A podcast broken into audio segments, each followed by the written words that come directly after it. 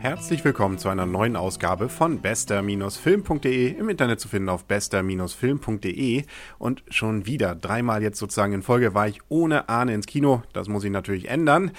Hoffentlich wird es das auch beim nächsten Mal, aber diesmal also nochmal ich alleine in einen traditionell ja dann nicht ganz so dollen Film die Jahreskarte will ja ausgenutzt werden. Und so habe ich jetzt gesehen, das Duell der Magier. In der Hauptrolle Nicolas Cage und eine Jerry Bruckheimer Produktion ist das Ganze, was natürlich Garant dafür ist, dass viel Bum-Bum und viel Action passiert.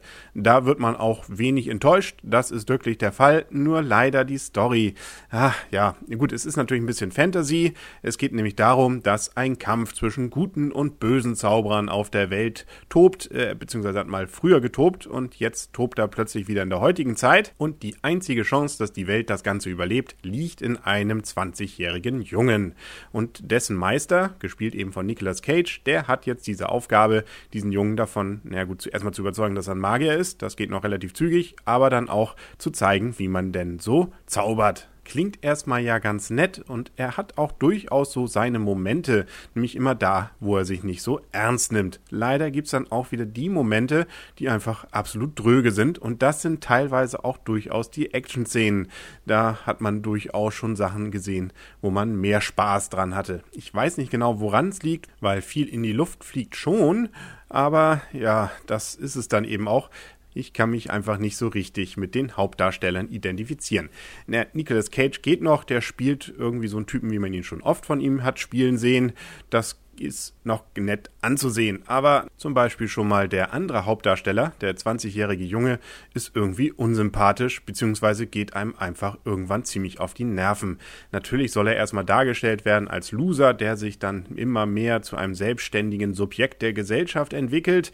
Aber den Loser macht er dann eben auch noch so unsympathisch und so fremdschämend, dass es einfach nicht so richtig Spaß macht. Außerdem gibt es dann natürlich noch eine Liebesgeschichte. Auch das, gut, muss eben sein. Da sieht man ja normalerweise normalerweise drüber hinweg, aber die ist dann doch wieder so erstens voraussehbar und zweitens lahm und langweilig, äh, dass es äh, auch gut und gern darauf verzichtet hätte werden können. Bedauerlich auf der anderen Seite, dass wirklich interessante Charaktere nun Kurzauftritt mehr oder weniger haben. Da gibt es zum Beispiel einmal den Zauberer, der eher so in der Twilight Schickimicki-Ära anzulieseln ist, also einfach einer, der gern auf der Bühne steht und dort seine entsprechende Kunst zeigt, also so ein David Copperfield, der geht aber dann doch relativ zügig wieder von der Bühne, also von der Filmbühne, was schade ist, weil der hatte tatsächlich noch ein bisschen was. Und dann gab es noch einen ganz kurzen Auftritt von einem jungen Mädchen, das wohl auch irgendwie diabolische Kräfte hat, aber dann wirklich ganz schnell wieder weg war. Die wäre wahrscheinlich noch ganz interessant gewesen, zumindest machte sie den Eindruck so bleibt dann eben ein irgendwie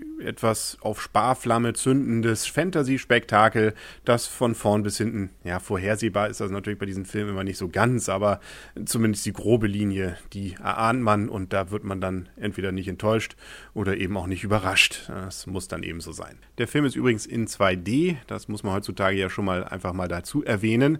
Dankenswerterweise ist man hier zumindest nicht dem Fluch erlegen, das Ganze nochmal auf 3D hochzurechnen.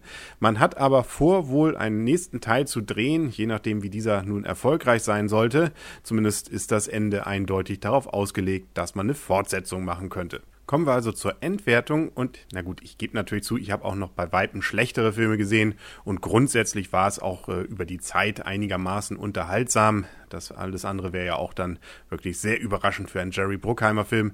Aber da erstens wäre mehr drin gewesen, zweitens hat er eben doch seine Längen und drittens sowieso gebe ich diesem Film jetzt also 4,5. Ja, also unterm Durchschnitt definitiv, so dass ich also nicht sehr viel Wert darauf lege, eine Fortsetzung sehen zu müssen. Aber ich hoffe, Sie und ihr habt ein Interesse daran, eine Fortsetzung von diesem Podcast zu hören, dann ja vielleicht wieder zu einem noch besseren Film. Deswegen einfach mal regelmäßig weiterhin auf bester-film.de gehen. Da könnte man das dann ja hören. Und vielleicht ist dann ja auch Arne wieder dabei oder das Blümchen oder jemand ganz anderes. Ansonsten gibt es ja immer noch das Forum, es gibt eine iTunes-Möglichkeit, uns zu bewerten und zu bewerben und man kann kann sich natürlich auch gern nochmal einen Ring durch die Nase ziehen.